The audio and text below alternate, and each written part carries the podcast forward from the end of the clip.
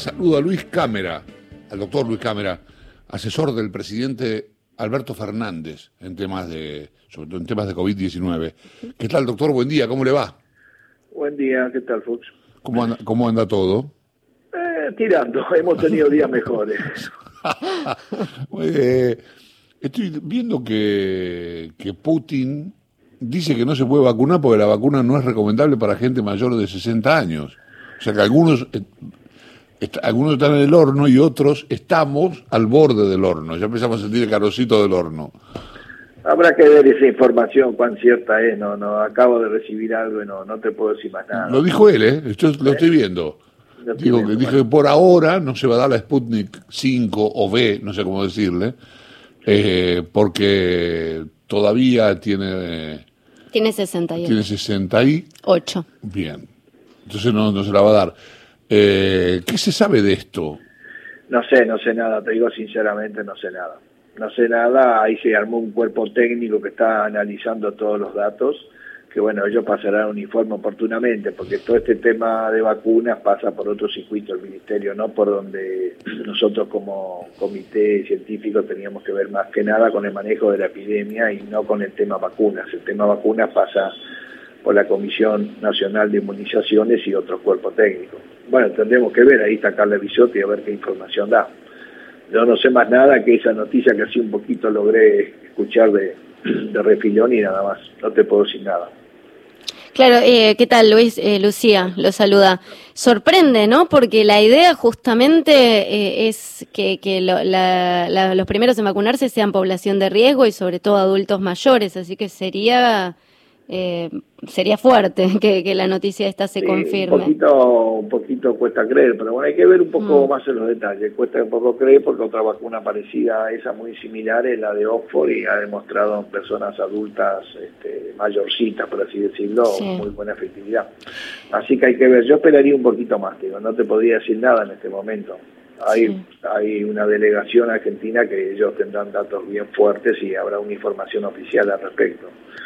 Y hoy, eh, los asesores del gobierno, ustedes desde acá, bueno, recién hablabas de la de Oxford, ¿qué, ¿qué evaluación están haciendo de las vacunas? Porque es cierto que acá hablamos, por ejemplo, de muchos medios, pero sobre todo de opositores al gobierno, están eh, dándole mucha trascendencia a lo que es la vacuna de Pfizer, criticando que nosotros acá no la tengamos.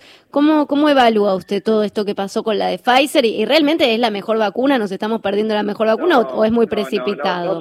nadie, te digo en este momento, yo no soy un vacunólogo, no te digo, simplemente te hablo del sentido común, nadie podrá decir cuál es la mejor vacuna hasta pasado un año y se vea la inmunidad y ver varias en la cancha, por así decirlo, a ver cómo se manejan. El que te dice alguien hoy te podría estar diciendo una albura. Hay que ver, digamos, cuando se vacunan a mucha gente, lo que sería la fase 4, ¿no? Ahí es que se ve realmente cuál. Casi todas las vacunas hasta ahora han rankeado muy bien, con una efectividad del 90%, mm. que es muy amplia la mayoría de la vacuna, que es un alrededor de de las tres cuartos de la población, acá estamos en un 90%, o sea, del 75 para arriba, así que yo en ese punto de vista no, no, no tengo temores que las vacunas van a ser buenas, eso estoy seguro. Lo que nadie te puede decir en este momento si la inmunidad va a durar mucho tiempo, si habrá que vacunarse de nuevo, cuál es la vacuna mejor costo-beneficio, la que puede ser, no sé si me entendés, muy rendimiento, es un poco barata y encima la doy fácil. Hmm. Eso ya son detalles que requieren mucho tiempo, este, me parece que en este momento es muy apresurado.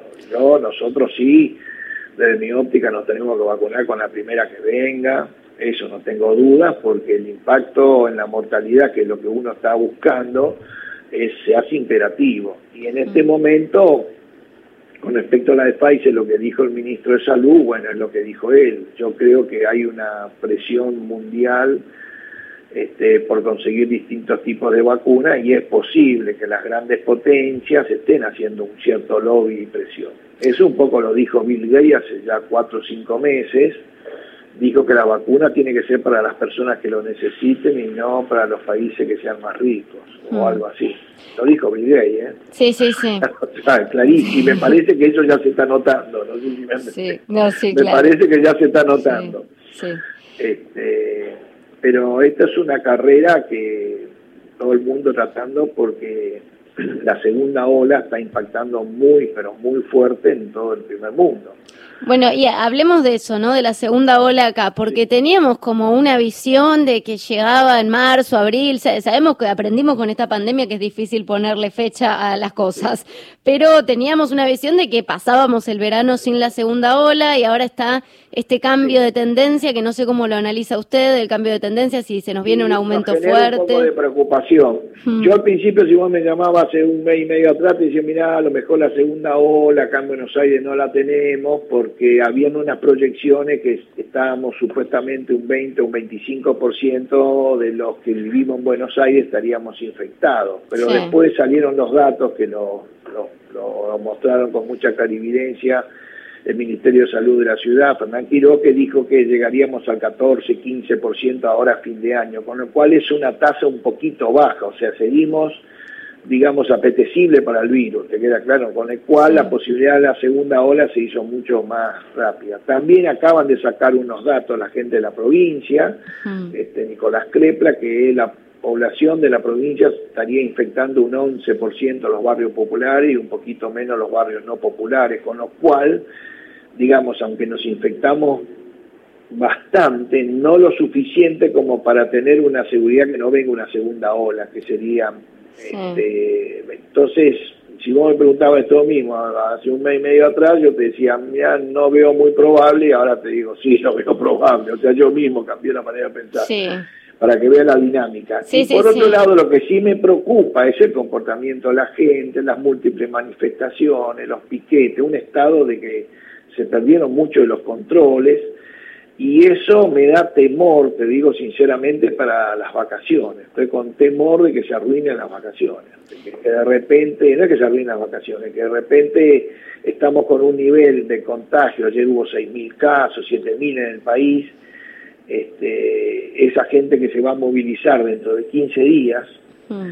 eh, me da temor porque van a ir a ciudades relativamente pequeñas, con no mucha capacidad sanitaria y, y que además han tenido poco contacto con el virus. Si vos ves lo que está pasando en la segunda ola en Europa, atacó básicamente en los lugares donde no había atacado tanto en la primera ola. Ah. El virus es, invasor, entonces, este, bueno, si ya invadí mucho una ciudad, bueno, ahora voy a otra. Por ejemplo, en Italia, la primera ola fue muy del norte de Italia, la segunda ola no, de otros lugares, los que en la primera ola no tuvieron el problema. Eh, si ves Europa, toda Europa del Este se está contaminando de una manera muy marcada, cosa que no pasó en la primera ola, que Europa del Este, por ejemplo, qué sé yo, el país checo, un montón de esas repúblicas, Hungría, no habían tenido casi casos, y ahora están en rojo. Polonia, por ejemplo, no tenía casi casos. Entonces, es un, es, es un ejército invasor, entonces va invadiendo primero los lugares que le resulta más fácil y después va invadiendo el resto de los lugares. Sí, se expande. Se expande. Entonces a mí me da un poco de temor. Si estamos con un nivel de virus relativamente alto, que mucha gente se movilice en las vacaciones a ciudades que han estado no podemos decir libre de virus, pero que tuvieron pocos virus. No, y el punto o la pregunta me parece que es ¿qué, qué, qué hacemos con esto? Porque, porque digo, hay lugar para restricciones de nuevo. Yo entiendo apelar a la responsabilidad individual, pero también vemos que un poquito dejó de funcionar eso. Entonces, ¿qué hacemos? Incluso hubo países, cámara, hubo países... no podemos dejar la responsabilidad individual. Aquí que, que te diga. Coincido. Desde, desde afuera no se puede combatir el virus, traten de entenderlo se combate personalmente a esta altura. Ya eso lo tenemos que aprender. Sí, este, eh, usted sabe, estaba leyendo, a propósito de la responsabilidad social, eh, se lo contaba ayer a alguien, no me acuerdo a quién, eh, aquí también en la radio, que en países como, Suecia, como Alemania, no funcionó responsabilidad social. O sea, que la gente se cuide, instrucciones para que la gente se cuide, la gente no cumplió. Y estamos hablando de países que se supone que son un ejemplo, que la gente tiene mucha conciencia y que la gente este, obedece las reglas a pies juntillas. ¿No? no estamos complicados con eso. Yo tengo que apelar, a mí no me gustaría, pese a que en un momento dije que sí, no me gustaría en este momento poner medidas restrictivas a nivel este, general, te digo sinceramente. Yo apelo a mm. que la gente se comporte, si no estaríamos permanentemente haciendo este tipo de política porque tenemos un grupo de gente que no se puede controlar. Es difícil eso, es difícil. Cada vez que hacemos medidas restrictivas se generan situaciones colaterales bastante complicadas y además se generan resistencia por parte de algunos. Es una combinación difícil. Entonces, escucha lo que ha dicho Fernán Quiroz hace dos días, que lo, lo, ha explicado muy bien, que apela a que la gente le haga un especial cuidado porque ha sido muy doloroso y no queremos que esto no siga así. Un comunicado muy similar lo hizo este, también la gente de la provincia de Buenos Aires, Nicolás Trepla y Lenio García. Ah. Eh, y si lo apeló a que hagamos una especie de autocuarentena, por así decirlo, ¿no? para que sea más fácil de entender, una idea que a mí me encanta. Digamos que nosotros tratemos de cuidarnos al máximo posible que no haya, que me prohíban salir, no quiero, pero que yo solo me autoprohíba, por así decirlo, mm. que me movilice con mucho cuidado, que use el barbijo todo el tiempo, que tenga reuniones sociales pero con muchísimo cuidado, para no tener una tasa de contagio alto y que se nos complique las vacaciones. Y, eh, Luis, yo no tengo tanto miedo a las fiestas, te digo, fin de año que todo el mundo me pregunta. y, qué sé yo, no sé, pero hay, otro punto, además de las vacaciones, que eh, son las clases, porque ayer justamente hablábamos en la radio con, con Fernán Quirós y el ministro se mostró muy, muy seguro, digo, por la posición, también hay, hay una posición política, ¿no?, del gobierno de la ciudad, de decir, bueno, no, las cuando le preguntamos, ¿y esto pone en peligro la posibilidad de las clases presenciales en marzo? Y él dijo, no, las clases en marzo empiezan. Eh, ¿Le parece que, que hay ahí ya algo que, que, puede trabar un comienzo de clases presenciales para los chicos en, en lo que estamos viendo del aumento de casos? No, esperemos que eso no ocurra. Yo estoy totalmente a favor que se empiecen las clases con todas las medidas que ya se están haciendo. Lo que a mí, a ver, el problema que lo que tenemos que comprender no es a veces la actividad en sí, sino lo que se hace antes de la actividad y después de la actividad. Por ejemplo, vienen las fiestas. Yo creo que está todo el mundo concientizado y al abuelo lo van a cuidar. Hmm. Te juro, estoy casi convencido de eso. Ahora, a las 2 de la mañana los jóvenes se van a ir a otro lado. Ahí sí que no sé qué pasa, ¿me entendés? Hmm. No le tengo miedo a lo que va a pasar en la cena familiar, en términos generales estoy hablando, ¿no? Porque yo creo que ahí hay conciencia que la gente se va a cuidar, va a ir a los lugares, va a usar barbijos dentro de la casa, a las personas mayores la van a proteger pero el después le tengo temor. Con el colegio pasa lo mismo, me parece que en el ambiente del colegio yo creo que se van a cumplir todos los estándares de cuidado. Lo que es potencialmente peligroso para mí es los encuentros de los padres previo a que el chico entre al colegio y el encuentro de los padres a la salida del colegio, donde ahí no se van a cumplir los estándares, a menos que la, la ¿cómo se llama? la responsabilidad individual exista. A eso le, veo, lo veo con temor. No es la actividad, sino lo que se genera antes y después. Sí.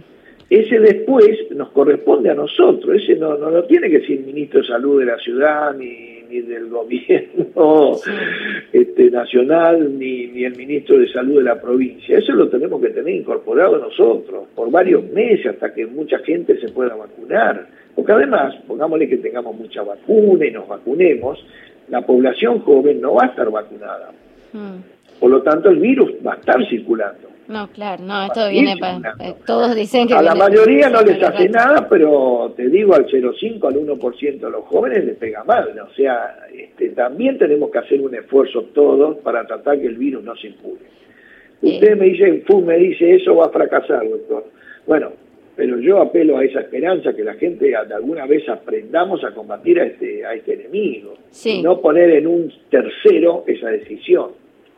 Pensaba mientras lo escuchaba hablar que lo si podemos sacar algo positivo, ¿no? De, toda esta situación es que nos resistió bien el sistema de salud, ¿no? Que, las camas de terapia intensiva aguantaron, que, hay, hay lugar para todos. Digo, hay, ahora con una segunda ola se pondría en riesgo o ya le parece que estamos eh, que la Argentina está equipada mejor que cuando nos, eh, nos sorprendió el virus para mucho mejor, hay gente entrenada, lo que sí hay un poco de cansancio en todo el grupo sanitario, hay un poco de cansancio nosotros eh, hace poco vivimos el Día del Médico, el 3 de diciembre, y tuvimos un sabor agridulce, te digo, ya que me tocaste el tema. Sí.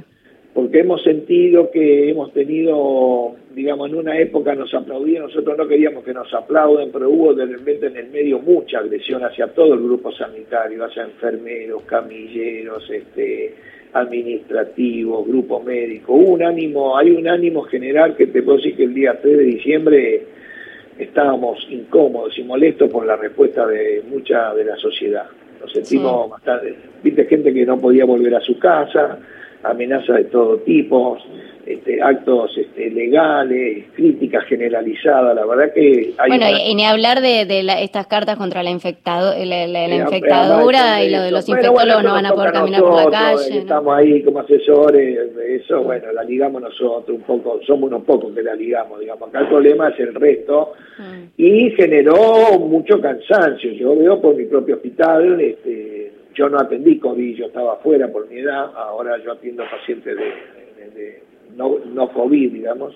Mm. Este, pero yo vi a los médicos más jóvenes que atendió quedaron muy cansados, golpeados, este, pese a que han, se han sentido que han tenido éxito, ha sido un golpe bastante grande, al cual no es fácil reponerse. Entonces el sistema va a estar un poco psicológicamente va a estar golpeado y más aún va a estar golpeado si ven todas las enfermeras y el grupo médico, por así decirlo, que mucha gente se infecta este, por no cumplir los estándares de cuidado. Entonces va a decir, yo, digamos, estoy trabajando, corro el riesgo de infectarme porque vos hiciste una acción equivocada. Eso genera un poco de ruido. Pero el sistema va a aguantar, ¿eh? eso yo creo que va a aguantar perfectamente, pero no sería bueno tener una segunda ola. Tenemos que tratar de estar vacunados. Acá viene una carrera, es muy fácil. Una carrera, ¿en cuán rápido nos puede vacunar el Estado, por así decirlo, conseguir vacuna? Que el tema no es fácil, porque todo el mundo está pidiendo vacunas. Y nosotros, los ciudadanos comunes, que tenemos que retrasar la segunda ola a través de la responsabilidad individual. Cuando más retrasemos la segunda ola y cuando venga, que venga con el menor volumen de contagio y al mismo tiempo nos vacunamos, no va a ser una segunda ola con muchos fallecidos. Yo para que tengan un cálculo, en, los países hay proyecciones internacionales que presumen qué va a pasar con los países que se vacunan muy rápido, recién van a, van a bajar el número de fallecidos fines de marzo y principios de abril. ¿Estás escuchando lo que digo, no? Sí los que ya empezaron a vacunar, Londres, pues, perdón, Reino Unido, tienen proyecciones que recién a mitad o pasado marzo, recién ahí van a manejar el... sí, va muy para largo. O sea, va para largo. En el mientras tanto, el virus está vivito y coleando. Bill Gates dijo hace dos o tres días, los próximos meses van a ser los más difíciles de la pandemia. Mm. Escuchen lo que dice Bill Gates, ¿eh? escuchen. ¿eh? Entonces, la responsabilidad social e individual es de capital importancia. No tenemos otra manera, no tenemos una antiviral. Es así.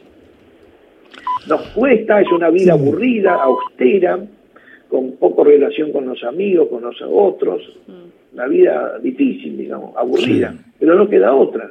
No queda otra, lo tenemos que internalizar. Doctor, le agradezco eh, muchísimo esta, esta conversación, ¿eh? le mando un abrazo grande. Bueno, gracias por llamar. ¿eh? El doctor Luis Cámara, ¿eh? una de las voces más autorizadas para hablar de, de COVID y de todas las medidas de prevención, asesora al presidente Alberto Fernández, acaba de conversar con nosotros.